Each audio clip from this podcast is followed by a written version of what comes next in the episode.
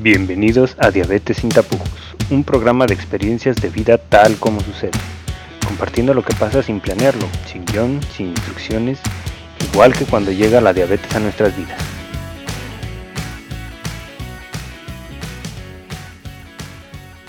Hola a todos, ¿cómo están? Bienvenidos a esta sesión de Diabetes sin tapujos. Estamos aquí Mariana Gómez, Erika Bakov y yo, Julissa Rolón. ¿Qué tal, chicas? Hola, Ju. Hola. Un, un placer estar acá de nuevo con ustedes. Y el tema del que les queremos platicar hoy es un tema súper de tapujos en el mundo de la diabetes y creo que un poquito más que de tapujos es un tema totalmente ignorado y totalmente dejado de lado, que es el tema hormonal en las mujeres con diabetes tipo 1, ¿no? Eh, hablando de, desde el tema de la menstruación, o sea, el periodo, los procesos de menopausia, de menarca, de todo cómo funciona. Y pues, Mariana, ¿nos quieres empezar a platicar un poquito de este tema?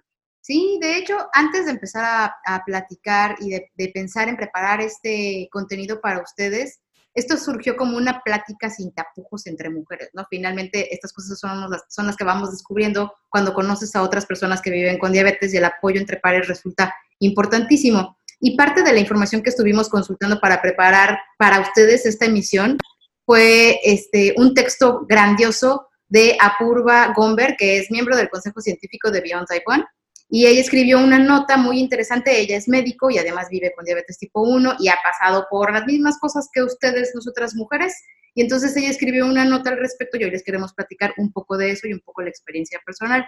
Primero en su nota ella habla como de las generalidades de todo este proceso, ¿no? Y empieza diciendo que pues que vivir con diabetes evidentemente nos somete a nosotras como mujeres a diferentes fluctuaciones en nuestros niveles de glucosa en sangre, en diferentes periodos y momentos de nuestro ciclo hormonal, no nada más menstrual. Entonces, por ejemplo, ella empieza el texto diciendo, haciendo mucho énfasis en eh, todo este tema premenstrual, ¿no? Que te das cuenta, obviamente porque estás de súper mal humor, pero también te das cuenta porque hay una diferencia muy clara y muy evidente en tus niveles de glucosa en sangre cuando estás normal pingüineando por la vida, ¿no? Entonces, generalmente, los ciclos duran entre 21 y 35 días y entre estos 21 y 35 días es que podemos encontrar todos estos cambios. Algunas de nosotras nos dijeron, ay, no, sí, antes de tu periodo vas a notar una fluctuación, pero no nada más es antes de tu periodo, puede suceder en diferentes partes de todo este periodo y ahí lo importante de que tengamos todos esos registros también a la orden y al día, bien anotados en una agenda, de ser posible y no nada más las, las cifras de glucosa en sangre, ¿no? Hay más data que podemos analizar. Entonces, las fluctuaciones hormonales van a afectar muchos sistemas en el cuerpo, entre ellos todo este sistema que tiene que ver con el tema reproductivo. Y ahí juega un papel importantísimo todo este tema del manejo glucémico. Casi siempre van a poder ver como introducción y generalidad que los primeros días de este periodo son los más difíciles de controlar, pero esto no quiere decir que sean los únicos días que tienen un efecto en los niveles de glucosa en sangre, pero son quizá los más complicados. Entonces, hoy vamos a platicar de todo esto, de los detalles de esto, de las hormonas y consejos entre mujeres sin tapujos para salvarlas y para que ustedes nos manden mensajes también porque ha sido bien complicado. Y además, yo soy la única vieja entre pura gente joven y yo puedo hablarles de otras fases de estos procesos que incluyen la premenopausia, que también es algo a lo que todas van a llegar aunque no quieran. Entonces, también lo vamos a platicar sin tapujos. Hasta ahí la introducción. Muchas gracias por esa increíble introducción. Y pues, Eri, ¿nos quieres platicar un poquito acerca ya entrando en el tema acerca de las hormonas? Pues sí, un poquito, y obvio sin ser médico, pero desde como mujer y un poco desde este texto de la doctora Gomber, como dice Mariana. Eh, bueno, yo les quiero compartir que yo tengo un tatuaje, que son los ciclos de la luna, las fases de la luna. Y las fases de la luna eh, se supone que el ciclo de una mujer está muy, muy apegado a las fases de la luna. Pues hay cuarto menguante, cuarto creciente, hay luna nueva, luna llena, etcétera, ¿no? Y creo que las mujeres somos un poco así, como dice Mariana, algunas mujeres su ciclo dura entre 25, 21 días o algunas dura 35, pero la media es que te digan que tu ciclo dure 28 días, ¿no? Es la que nos dicen como, como establecida. Pero pues no a todas nuestro ciclo nos dura esos 28. Habrá quienes somos más irregulares, Y algunas mujeres con diabetes, lo que yo les quiero contar también es que algunas de las mujeres con diabetes podemos tender a ser irregulares o podemos tener síndrome de ovario poliquístico. Algunas de ustedes han tenido esto o les han hecho este diagnóstico. Esto, entre muchas cosas, pues altera también el ciclo y hace que seas más irregular y que posiblemente necesites tomar un medicamento, por ejemplo, unas pastillas anticonceptivas. Pero antes de de hablar de estos síndromes y tal, pues como dice Mariana, eh, todas las hormonas nos afectan, así como la luna y sus fases, y que no es la misma luna cada noche, pues la mujer y sus hormonas no es nuestro mismo manejo hormonal, hormonal cada día, y cada día irá cambiando. A mí, por ejemplo, me pasa que justo en el síndrome premenstrual, empiezo súper malhumorada, empiezo a tener ganas de llorar súper sensible, de repente estoy viendo un comercial de cualquier cosa que ni siquiera es sensible y me hace llorar y empiezo a llorar y de repente digo, ¿por qué estoy llorando? Así estoy llorando por cualquier cosa. Y pues me pasa eso, ¿no? Y habrá quien les pasa esto el síndrome premenstrual tres o cuatro días antes de de su periodo, pero hay quien le puede pasar una semana antes o incluso 10 días antes y no solo nos afecta emocionalmente, ya ven que las emociones cambian todos los días, pero cuando se unen con lo hormonal, pues eh, esto puede ser pues una reacción bien intensa de nuestras emociones, pero no solo nos afecta emocionalmente, nos afectan los niveles de glucosa. Entonces, no sé ustedes qué han notado, yo he notado particularmente que me pongo malhumorada, malhumorada, me pongo sensible, me pongo como mecha corta y además mis niveles de glucosa se vuelven una locura unos días antes. Y ya que estoy en mi periodo, incluso em, puedo tender hacia la baja, entonces tengo que volver a hacer un ajuste ya en mi periodo. Esto funciona diferente pues en cada persona, pero el tema hormonal es bien interesante porque también no solo es de nuestro periodo, acuérdense que si contamos 28 días de un ciclo como la media, 14 días sería la mitad y en el día 14 se supone que es la ovulación o más o menos entre el día 13 y 15, ¿no? En un aproximado. Pero después de la ovulación, unos días después se supone que después de la segunda mitad del ciclo empezamos a producir más progesterona o más niveles de progesterona, que es parte de estas hormonas del ciclo.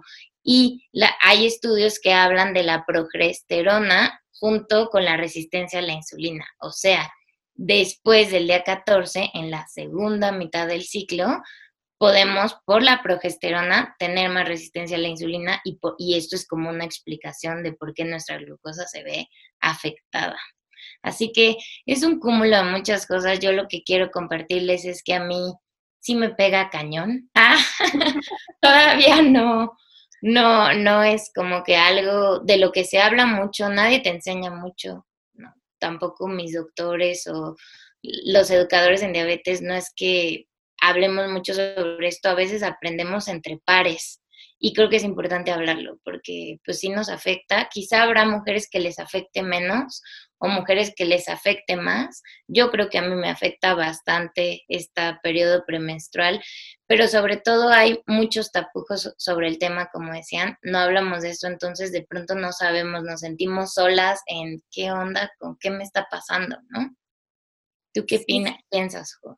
Creo que em, estoy de acuerdo con lo que, mira, Dios nos hace y nosotros nos juntamos. Yo también tengo un tatuaje de la luna acá y es precisamente, o sea, a mí me queda muy claro que algo en lo que hemos como sociedad fallado bastante es en amigarnos con este tema que nuestra parte animal que tenemos eh, es cíclico, o sea, existen por eso las estaciones, existe por eso los ciclos lunares, existe por eso el ciclo menstrual, ¿no? O sea, todo tiene fases y todo tiene un ritmo. Y creo que en ciertas culturas o previamente las personas iban un poquito más a la par y estaban conscientes de que existían estos ritmos. En la actualidad no se respeta eso, no se conoce eso y se asume y se espera que la mujer tenga que estar activa, perfecta, increíble todo el tiempo, ¿no? O sea, y si nosotros entendiéramos quizás un poquito más respecto a cómo es que funcionan estas situaciones y cómo es que no solo va a afectar, o sea, cuando estamos en nuestros días, como decimos, que es cuando ya se presenta la menstruación, sino también este periodo que es de ovulación. Eh, o sea, a mí me tocó súper raro eh, como descubrir eso, ¿no? Porque era como, me daba como un tipo de cólico justo cuando me tocaba ovular. Y fui con el ginecólogo y fue, es que, ¿qué onda? O sea, yo siempre terminaba creyendo que tenía apendicitis.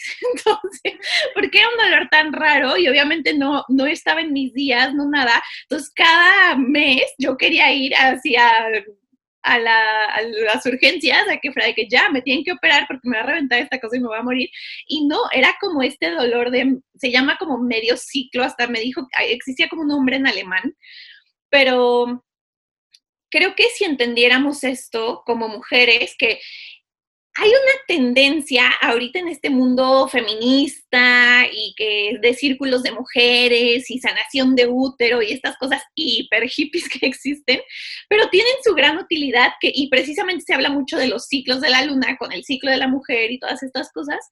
Eh, creo que lo que tienen de utilidad bastante es efectivamente que las mujeres conozcamos nuestro cuerpo y nos podamos amigar con esto y entender y replantear y reencuadrar todo de una forma completamente diferente porque casi, casi se nos enseña a verlo como un defecto, ¿no? O sea, como un tabú en sí mismo, el tema de que escondemos la toalla sanitaria, escondemos el tampón, no se vaya a ver, ya me manché, no manches, o sea, en el tema de que, por ejemplo, en los comerciales jamás se ve la sangre, ¿no? O sea, es un líquido azul, porque claro que a todas nos sale un líquido azul, como no somos pitufos, entonces eso no va a pasar. Em, y creo que otro de los temas que también hasta es parte como de nuestro inconsciente colectivo de, de, usar como las bromas de, uy, ¿estás en tus días? ¿O porque estás así de loca, no? ¿O porque estás así de mal humor? ¿O porque estás de bla, bla, bla? O sea, hay como muchísimo juicio que es este tema como de sí, claro, o sea, tanto estamos familiarizados con eso que bromeamos con el tema, pero no, o sea, porque se utiliza como en forma casi despectiva, ¿no? O sea, o, como para decir, o sea, si ven que una mujer está sensible, uy, ya te va a bajar, ¿no? O sea, uy, ya, o sea, es como, ¿qué onda? O sea, ¿por qué estos señalamientos cuando efectivamente sí hay un proceso muy grande de toda la cascada hormonal que existe en nuestro interior que efectivamente fluctúa e incide directamente con nuestro estado mental, emocional, fisiológico y todo? En mi experiencia personal, lo he escrito en algunos blogs, o sea, yo tuve la experiencia de que mi viendo anterior, le dije que, oye, ¿qué onda con el ciclo menstrual? ¿Me puedes explicar cómo cada hormona, porque yo estaba familiarizada con que existían así como diferentes hormonas en diferente periodo, afecta la glucosa? Que lo que yo pretendía saber era que me dijera eso, ¿no? O sea, el estrógeno afecta así, la progesterona afecta así, cuando estás en tu fase luteal funciona así, cuando estás en el folículo, no sé, así. Y pues me dijo, no, pues es que eso le toca al ginecólogo. Ah, muy bien. Pues ahí voy yo con mi ginecólogo, ¿no? Muy feliz de que, oye, ginecólogo, tengo diabetes tipo 1. ¿Me puedes explicar cómo cada fase menstrual? No, pues eso le toca a tu endocrinólogo. Y fue como, ah, ok. qué amables son ustedes y qué fascinante equipo multidisciplinario tengo porque pues solo se echan la bolita y no tuve respuesta por parte de absolutamente nadie, ¿no? Entonces, de nuevo es que esta, esta sensación de que si de por sí ya sabemos que vivimos con una enfermedad rara que no muchos comprenden y aparte dices, bueno, me voy a acercar con mi profesional a preguntarle y te dice, no, pues eso a mí no me toca y el otro que le toca tampoco le toca, pues está cañón, ¿no? Entonces, em, está comprobado que el 75% de las mujeres sí presentan síndrome premenstrual, pero solamente el 3 al 8% presentan síntomas como de depresión o ansiedad mayor, ¿no? O sea, donde ya en verdad es algo casi incapacitante. Pero creo que en este mismo tema de que no estamos tan familiarizadas con una buena eh, como relación e higiene con todo nuestro ciclo hormonal, no se diga solo el menstrual, em, hay muchas chicas que normalizan síntomas que merecerían atención médica, ¿no? O sea, como hay personas que tienen cólicos súper fuertes, donde realmente, o sea, literal no pueden ir a trabajar o terminan tomando fármacos para el dolor súper fuertes y así viven mensualmente. Y no, no hay como esta mayor educación porque es como, no, pues, pues eres mujer y así te tocó y es normal. O, ay, pues es que mi abuelita y mi mamá también se retorcían del cólico, entonces pues no hay nada que hacer al respecto, ¿no? Pero creo que en primera, el poder hablarlo el que también entendamos, y creo que para nosotros con diabetes tipo 1, quizás la ventaja que tenemos sobre el resto de la población es que sí, esta condición nos implica estarnos observando constantemente. Entonces, pues qué mejor que podamos extender esa observación de nuestro cuerpo también a nuestros ciclos y, procesos hormonales. Y no solo dejarlo en un tema de glucosa, porque como sabemos, incide directamente en esto. A mí, por ejemplo, a veces me siento como así súper fracaso total de que no he logrado determinar un patrón. O sea, yo no he logrado, porque es, he leído o he escuchado a personas de que yo ya tengo mis perfiles basales para cuando mis días de periodo, y es como, yo no, o sea, tengo que andarle adivinando a la cosa como se le ocurra, porque aparte a veces me doy cuenta, yo como que en, en el periodo premenstrual, como que tengo un día, que aparte es como un día mágico, que tengo una hipersensibilidad a la insulina y a mí se me junta cañón con el antojo. Entonces estoy de que a medio pastel de chocolate y mi glucosa está perfecta y digo, un momento, ¿qué está pasando? Ah, ya me va a bajar, ya, ya me di cuenta. Entonces así es como muchísimas veces me he dado cuenta. Y la primera vez que noté eso fue porque estaba con un grupo de amigos estamos en la playa y ya saben de los vendedores ambulantes de que, que, el agua de tuba y que fresas con crema y que un coco y que una nieve de garrafa, así. Y yo comí de todo y todos estaban así como, oye, ¿cómo está tu glucosa? ¿Estás segura que puedes comer? Porque aparte es un hambre voraz, ¿no? Entonces yo estaba, ¿estás segura que puedes comer eso? Y yo, y me chequé y estaba súper bien y yo, qué raro. Y al día siguiente me bajó yo de que, ah, ya, ya entendí qué pasó. Entonces, a veces así me pasa y a veces me como una lechuga y estoy en 400. Entonces, no sé, la verdad que para mí aún no tiene ni pies ni cabeza y no he encontrado un profesional de la salud que me diga cómo hallarle pies y cabeza. O sea, literal, hablándolo conmigo desde que dije, así revisando mis gráficas de qué pasó en estos días. No, pues me bajó, ah, ok, o sea, ni siquiera fue como, ah, oye, hay que buscar un patrón, o sea, no, fue como, ah, si te baja, o sea, si estás en tu periodo, pues no hay tema, no hay nada que hacer, acostúmbrate a la locura. Pero, Mariana, tú nos puedes platicar un poquito acerca de cómo combatir algo de esta locura, cómo empezar a darle sentido. ¿Sabes qué? Darle sentido quizá, y eso a veces, porque como ya dijeron las dos, es como una acumulación de todos los factores que pudieran tener un efecto muy negativo en nuestros niveles de glucosa en sangre. Por un lado hay un tema hormonal reproductivo, que va a tener un efecto directo en los niveles de glucosa en sangre. Y por otro hay un tema emocional que va a hacer que haya un tema hormonal otra vez, que va a tener otra vez impacto en nuestros niveles de glucosa en sangre. Entonces, de pronto parecería que le estamos sumando cosa a la cosa, ¿no? O sea, que ya está cosa diabetes. Le agregamos hormonas y le agregamos un estado, un cúmulo de emociones diferentes que va a hacer que todo lo anterior se desajuste. Es un desastre. Y es un desastre para el que además nadie te prepara, porque nadie tiene esa información a la mano para darte y muchas veces no hay la suficiente información y la actualización en nuestros equipos como para poder decirnos, a ver, esto es lo que va a pasar. Entonces, lo que yo les sugiero, porque soy más vieja que ustedes y ya pasé por ahí muchos años y ya casi dejo de pasar por ahí, ah, ¿vieron? es lo siguiente. Primero, lleguen a la consulta con toda la información que necesitan para presentar al endocrinólogo y que él no tenga pretexto para no analizarla. ¿Qué incluye esa información? Incluye una bitácora súper detallada que incluya la duración de tu ciclo, que incluya las fases de tu ciclo, que incluya tu estado emocional, que incluya, por supuesto, tus niveles de glucosa en sangre. Nunca nos vamos a cansar en hacer énfasis en lo importante que es medir tus niveles de glucosa en sangre, porque como ya dijimos, es como una avalancha llena de cosas diferentes donde quizá lo que pueda ayudarnos a encontrarle como un rumbo camino y poder hacer modificaciones oportunas, pues son los niveles de glucosa en sangre. También hay que llevar a la mano datos como cuánto pesas, cuánto pesabas antes y cuánto pesas ahora.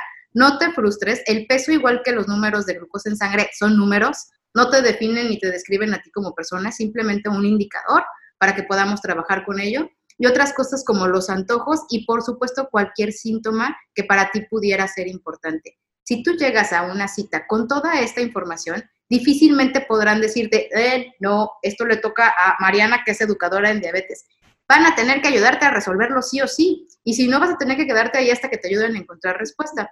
En lo que he dicho, no.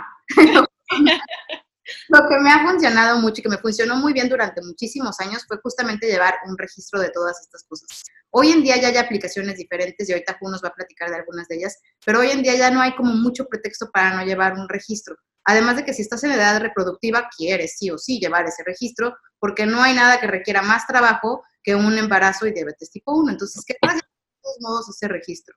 Luego, por otro lado, hay que acordarnos que tenemos que empezar a normalizar este tipo de conversaciones. Y hablarlas sin tapujos es como quizás la primera parte de muchas partes diferentes, ¿no? Entonces, mis secretos están en el registro de la información, toda la información.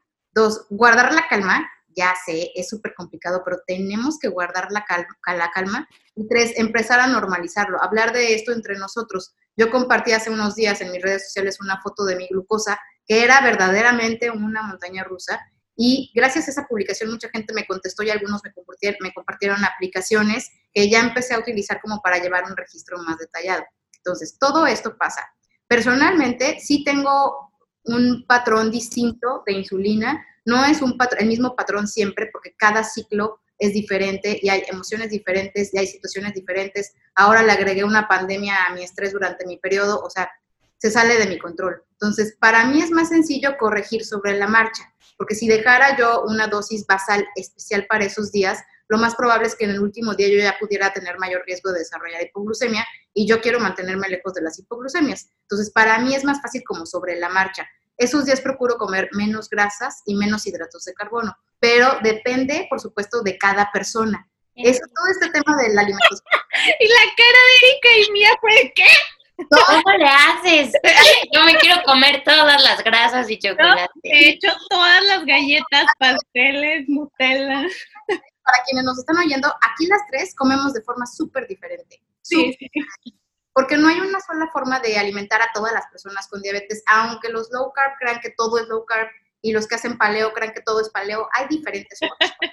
A mí me funciona comer menos carbohidratos y en esos días, si quito un poco de grasa, me va a costar menos trabajo tener mis niveles de glucosa en sangre medio manejables, porque ya vieron mi gráfica y eso no era ni remotamente lo que yo normalmente soy, ¿no? Entonces, y manejar la frustración. Es bien difícil manejar este tema de las emociones porque es como la combinación de todo más la combinación de, ¿y ahora qué diabetes, no? O sea, ya iba yo muy bien, iba perfecta mi gráfica y de repente, madres, ¿no?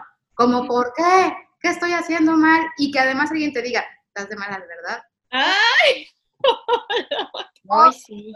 Estás, estás de malas, ¿verdad? Quizás se trate de, pero como todos ya tenemos cuidado en lo que decimos, Quizás sea porque, y se detienen ahí, pero saben que se les... Manejar todo eso es un reto. Las recomendaciones para ser más felices durante nuestro periodo. Perspectiva de la psicóloga.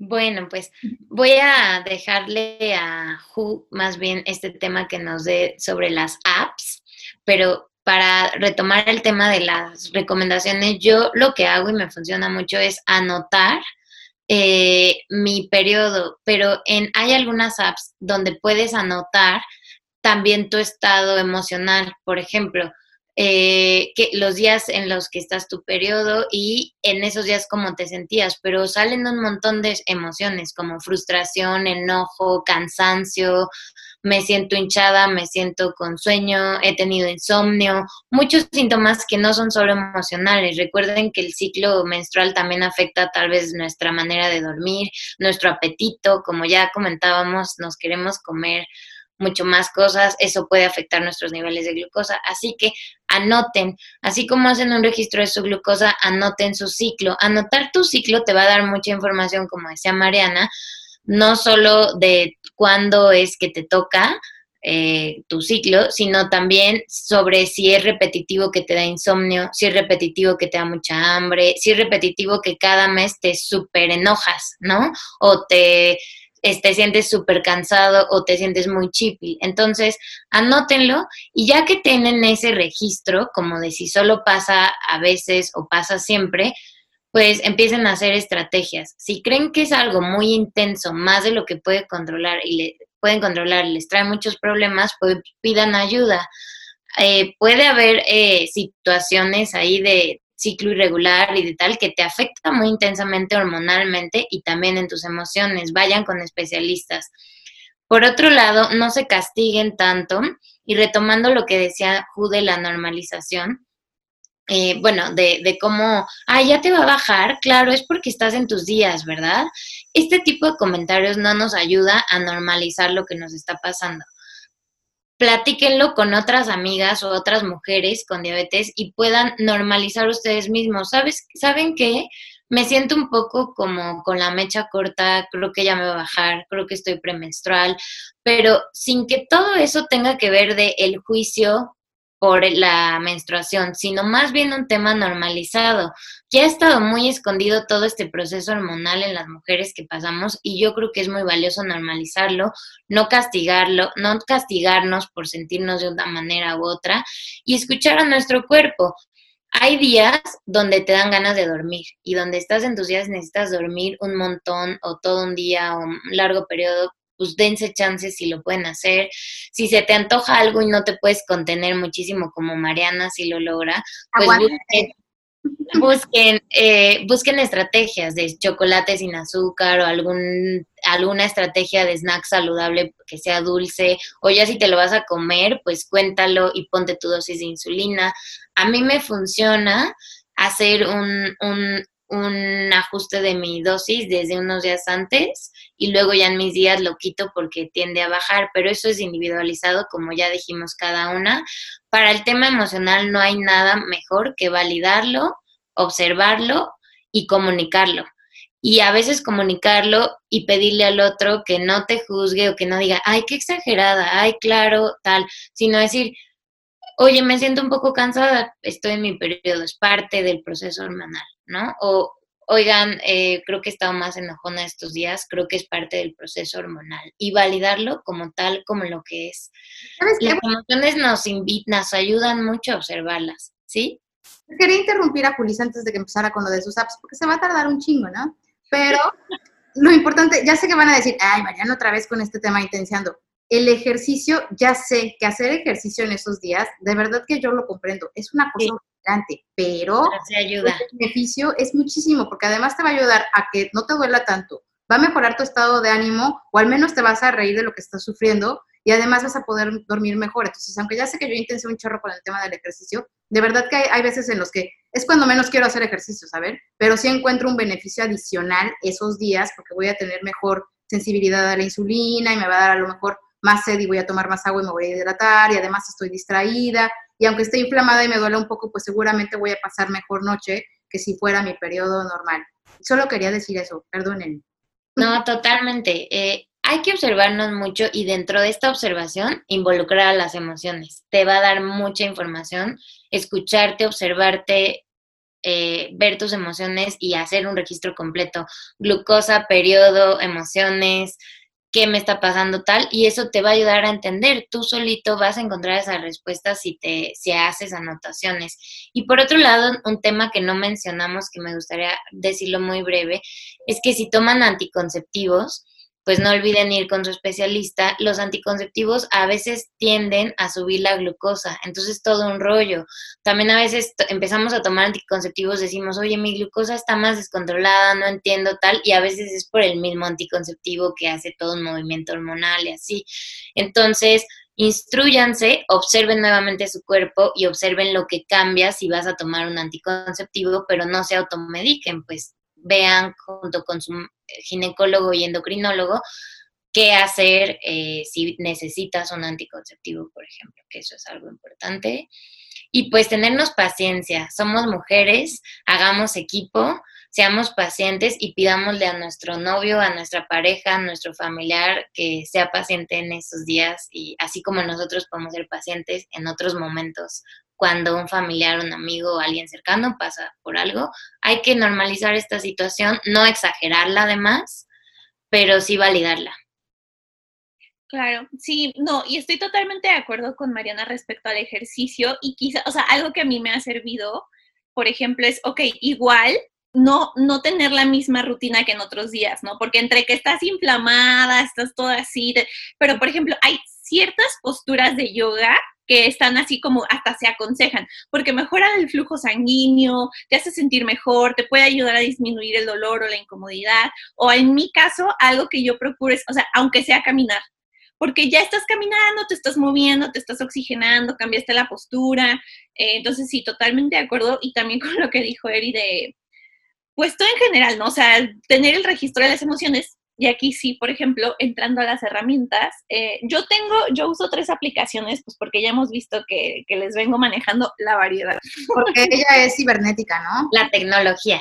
Y este, esta de Clue, como pueden ver, bueno, los que solamente nos están escuchando, la de Clue es así como súper linda, es muy amigable con el usuario y tiene pues datos como muy básicos, ¿no?